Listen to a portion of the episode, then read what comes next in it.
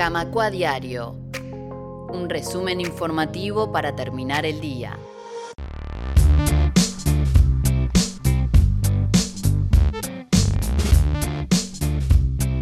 Seguimos en Camacua Diario y como les comentábamos en el principio, nos vamos a meter hoy en la cobertura del acto que hizo hoy AEU en el centro de Montevideo, el 18 de julio y Minas, allí en la Plaza de los 33 Orientales, en defensa de la caja bancaria. Este eh, acto tuvo lugar en el marco de una movilización con paro que hizo AEU, un paro zonal de todo el sistema financiero de las empresas que están ubicadas en esa zona del cordón, entre la calle Tacuarembó y Boulevard Artigas, tanto el sector público como el sector privado, se cortaron las cajas de atención al público a las 16 horas y 16.30 se generó la concentración, la congregación de compañeros y compañeras en la plaza. Minutos más tarde comenzó el acto que tuvo, además de mucha gente y banderas y humo y tambores y mucha música, también tuvo una parte oratoria, que es la que vamos a compartir hoy con ustedes, una parte de ella. Vamos a empezar escuchando a quien abrió la oratoria justamente, que es el compañero Ramón Ruiz, a quien a EU le agradeció su presencia, haber estado allí acompañando el acto. Ramón Ruiz es el director del BPS por los trabajadores activos, parte del ERT del BPS y del PITCHNT. Así que vamos a escuchar algo de lo que decía Ramón Ruiz en el acto de esta tarde. No se mira hacia el sector rural que aporta en relación a la masa salarial la cuarta parte de lo que aporta cualquier pequeño comerciante, cualquier empresario cuando hace los aportes patronales. No se mira hacia la columna de los ingresos, donde está el tema que tenemos que atacar, porque si algo hay que discutir, no es el valor de la jubilación y de las pensiones. Si algo que hay que discutir no es una reforma jubilatoria, sino que lo que realmente tenemos que discutir es cómo se financia la seguridad social. Lo que hay que discutir es qué es lo que está pasando en el mercado de trabajo. Lo que hay que discutir es cómo enfrentamos esos cambios con una nueva matriz de financiamiento para la seguridad social. Ya no podemos dar respuestas con las mismas recetas a desafíos nuevos. Hay que encontrar nuevas fuentes de financiamiento para la seguridad social. Empezando por reformular la actual fuente de financiamiento que existe, es decir, mirar hacia estos asuntos de la exoneración, mirar a estos asuntos de gente que aporta muy poco y puede aportar más para la seguridad social, mirando como dice el esposo de AEBU, de que este país es el único país del mundo donde los trabajadores aportamos el doble de lo que aportan los empleadores.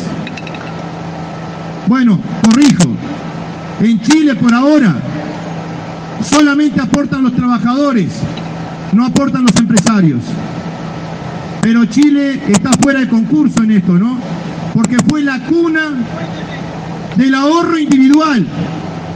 Y ahora el actual presidente está planteando la necesidad de caminar hacia un sistema mixto de seguridad social donde el Estado empiece a tomar un protagonismo mucho más fuerte. Esta reforma de la seguridad social que nos quieren proponer no es justa. No es justa porque se le pide solamente a los trabajadores que paguemos el costo de la reforma. Se está planteando por parte del gobierno que los trabajadores se jubilen más tarde y que se jubilen con una peor jubilación. Esa es la manera que encontró el gobierno de, de tratar de bajar el déficit en el mediano y largo plazo, de que la, la trayectoria del gasto sea menor. La única medida que hay en este proyecto de ley de 330 artículos es que los trabajadores paguen el costo de esta reforma. Y eso eso se llama un ajuste fiscal encubierta. No se buscan nuevos, nuevas fuentes de financiamiento. Y este sindicato, este sindicato que tiene una caja de jubilaciones y pensiones, en el 2008 encontró un camino para recorrer en otros institutos y en el sistema en su conjunto, que no se trata de copiar, que no se trata de fotocopiar, pero este sindicato cuando discutió la viabilidad de la caja bancaria, creó un impuesto a los activos bancarios que se llama prestación complementaria patronal. Este sindicato marcó el camino para encontrar nuevas fuentes de financiamiento para la seguridad social. Tenemos que discutir cómo podemos hacer que las empresas que contratan poco personal, pero que facturan mucho, aporten más a la seguridad social. Tenemos que ver cómo hacemos para que los supermercados que ponen cajeros inteligentes y desplazan a las cajeras a la desocupación empiecen a aportar por esos cajeros. Tenemos que pensar en que en el peaje, donde antes había una compañera, un compañero que cobraba ese peaje, ahora pasamos y no vemos un alma, porque ahora esos trabajadores o están desocupados o tienen que ir para otro lado. Tenemos que pensar que esas empresas que contratan menos gente, que aportan menos la seguridad social, pero que tienen más ganancia, más productividad, que tienen más rentabilidad, tienen que aportar algo más para la seguridad social.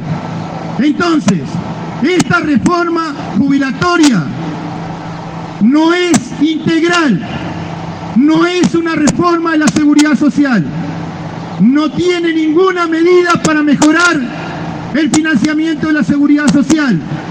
Esta reforma se olvida del sistema de cuidado.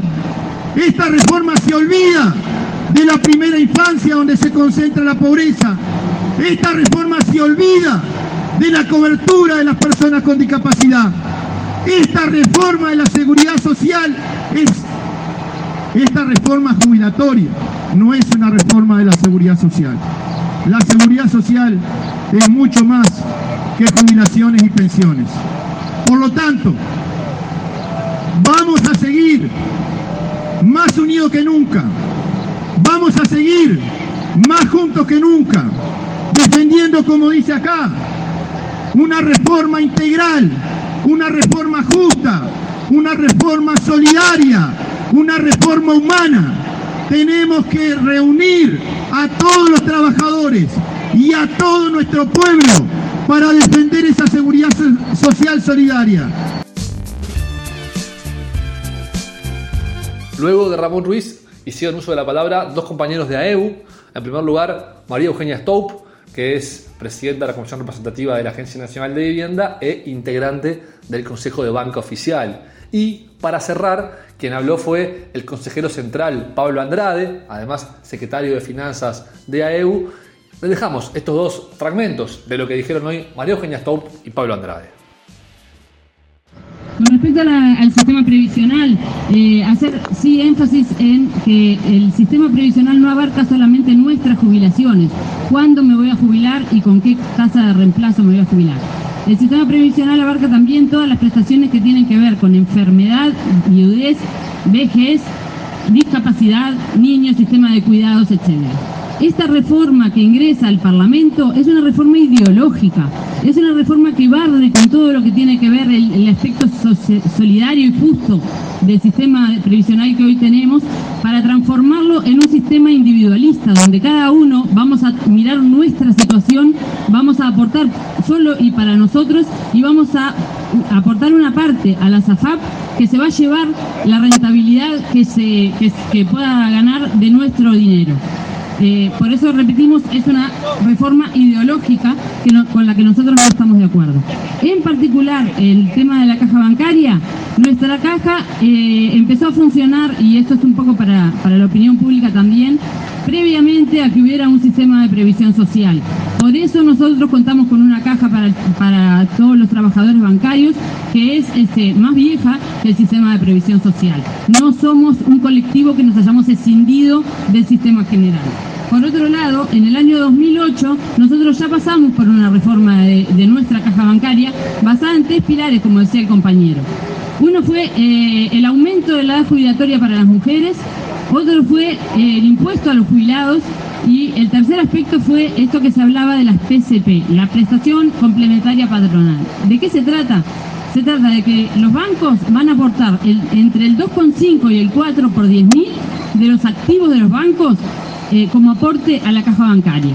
Esto está en la ley y por lo tanto fue producto de un acuerdo que además fue aprobado por Asamblea por unanimidad y fue aprobado por quienes negociaron en aquel momento. Por lo tanto, en la ley se plasmó entre el 2,5 y el 4 por 10.000.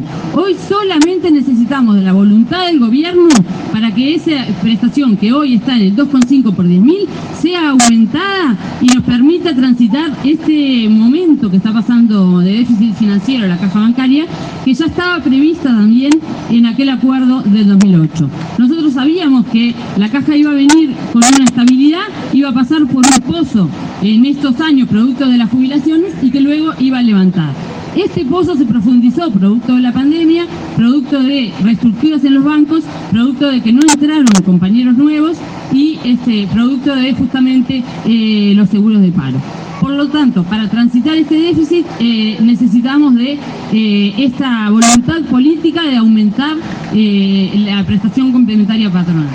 Por último, compañeros, decirle que el Consejo Central está, eh, junto con el PIT-CNT, trabajando en la defensa de la seguridad social y que nuestros compañeros designados, tanto por el Consejo Central como por el Consejo de la Caja Bancaria, están yendo a una negociación que va a ser ardua, que va a ser dura y que va a tener que ser apoyada por todos nosotros y respaldados esos compañeros que están yendo a la negociación.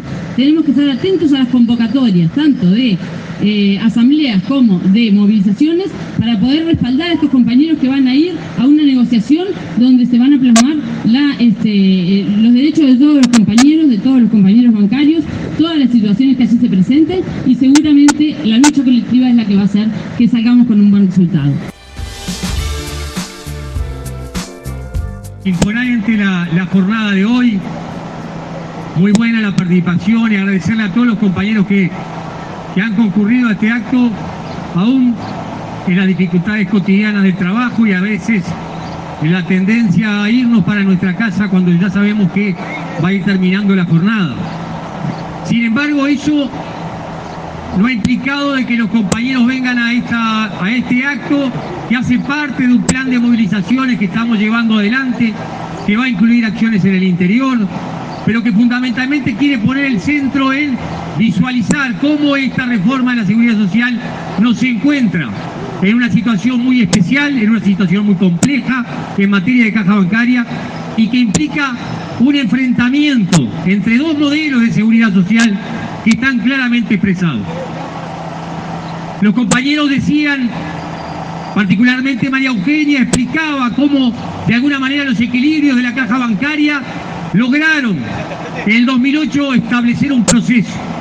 Ese proceso que está a mitad de camino ha tenido una tensión excepcional en sus recursos y en sus equilibrios. Eso se ha producido porque evidentemente la pandemia, evidentemente el empuje tecnológico de las empresas, evidentemente la política de tercerización de los bancos, evidentemente la eliminación de, bancarios en la actividad pública por la eliminación de las vacantes, le ha producido a la caja un déficit absolutamente importante. Perdimos 1.200 puestos de trabajo en dos años. Es decir, perdimos cerca del 10% de los aportantes que tiene la caja bancaria. Eso que no era previsible, que no era proyectable, nos encierra en una situación complicada en materia de la perspectiva de corto plazo. En el corto plazo tenemos recursos que aseguran que durante un año podremos cumplir con todas las obligaciones, pero después de allí necesitamos que algunos de los componentes de ingresos y los componentes de egreso de la caja se modifiquen. Esa realidad es objetiva y que todo indica que se va a seguir deteriorando en los próximos meses y el año que viene, conllevan la necesidad de establecer soluciones inmediatas. Hace dos años, en la Comisión de Expertos de Seguridad Social, el sindicato ya concurrió reclamando que la prestación complementaria patronal es la solución al problema de la caja bancaria. Y en aquel momento no solo nos dijeron que no estaban dispuestos a aplicarlo, sino que además nos dijeron que la querían rebajar, que la querían eliminar. El doctor Saldain salió en todos los medios a decir que era un impuesto que grababa toda la actividad. Como si hubiera algún costo laboral que no grabara toda la actividad. Como si hubiera el aporte patronal, lo mandara el BBV de España para financiar a la caja bancaria. Como si el Banco República le pidiera rentas generales para financiar el costo de la seguridad social del Banco República. Un absurdo total, pero sin embargo lo repitieron una y cien veces. Intentaron bajar la PCP y la defendimos. Defendimos para que no bajara del 2,5%. Esa era la propuesta del gobierno. Pero no alcanza con el 2,5%, porque la ley del 2008 estableció que es un 4 por 10.000. 0,04% es el máximo legal establecido. Y hoy solamente se aplica el 0,025%. Allí está la solución de la caja bancaria. Los recursos que la caja bancaria están en la ley de 2008 y solo dependen de que el Poder Ejecutivo establezca un decreto en el cual amplía ese monto. Pero el Poder Ejecutivo no quiere que las empresas paguen. El Poder Ejecutivo no quiere que las grandes empresas aporten a la seguridad social lo que deben, el 100% del aporte patronal fijado por la ley. El Poder Ejecutivo defiende a los bancos y está muy preocupado por el empoderamiento que tienen los bancos de apoyarlo, de apoyarlo en los conflictos, de respaldarlo cuando hay despidos, de respaldarlo para que hagan sus negocios. Por eso, en esta situación, otra vez propone que nos bajemos las jubilaciones, que posterguemos la edad, que aporten un impuesto a los jubilados y deteriorar cada vez más la caja bancaria. Pero no solo eso nos importa, nos importa también que para resolver el modelo que tienen de seguridad social el Poder Ejecutivo, además incorpore la SAFAP para el futuro de los afiliados a la caja bancaria.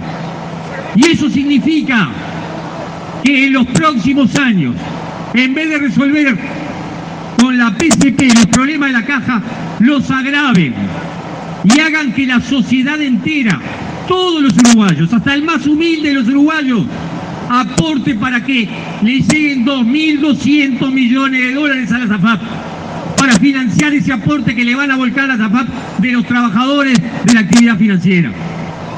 Entonces, estamos en el medio de una situación compleja. Tenemos que ser sumamente claros. Tendremos que defender la caja bancaria para que cumpla el 100% de sus obligaciones, para que cumpla con los jubilados, para que cumpla con su responsabilidad. Porque somos responsables de la gestión de caja bancaria. Pero también defenderemos que la fuente de recursos que requiere la caja están en la ley de 2008. Y es el Poder Ejecutivo que la tiene que poner arriba de la mesa. Será un proceso largo, largo en cuanto a la intensidad, pero será breve en materia de tiempos. El Poder Ejecutivo aspira a aprobar la reforma de la seguridad antes de Navidad. En el Senado, en ante Navidad antes de abril, si puede, ya tenerla aprobada en diputado. Una comisión del Senado que trabaja en forma expresa, que no recibe los planteos o simplemente los escucha, pero sigue avanzando con aprobar el proyecto que está planteado. Entonces, vamos a tener que ser intensos en movilización, vamos a tener que ser intensos en la negociación para definir claramente una propuesta que dañe lo menos posible a los intereses de nuestra caja, que dañe lo menos posible a los intereses de nuestros afiliados, a nuestros trabajadores y que le dé estabilidad de largo plazo. Por eso seguimos reafirmando en este momento lo que es la solución de caja bancaria es llevar la prestación patronal al 100% de lo establecido por la ley y dejar que la banca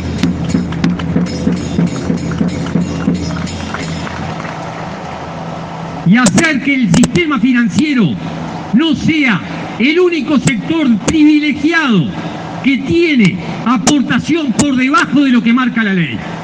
Todos los sectores de actividad aportan por el 100%. Solo el sistema financiero tiene ese beneficio especial porque hay que protegerlo. Será tiempo de discusión interna, será tiempo de prepararnos para la movilización y prepararnos para llegar a una asamblea general del gremio que establezca claramente el camino. Seguramente el año que viene reforcemos la acción en todo el interior, reforcemos la acción junto al PCNT en todo el país. No es una discusión en la cual solamente tengamos la caja en el centro. Toda la reforma está en el centro de nuestro interés y nuestro objetivo. Vamos junto con todos los trabajadores en defender que otra reforma de seguridad social es posible. Adelante compañeros, seguimos movilizados, seguiremos informándonos y atendiendo cómo debemos seguir el camino. Gracias compañeros. Camacua Diario. Un resumen informativo para terminar el día.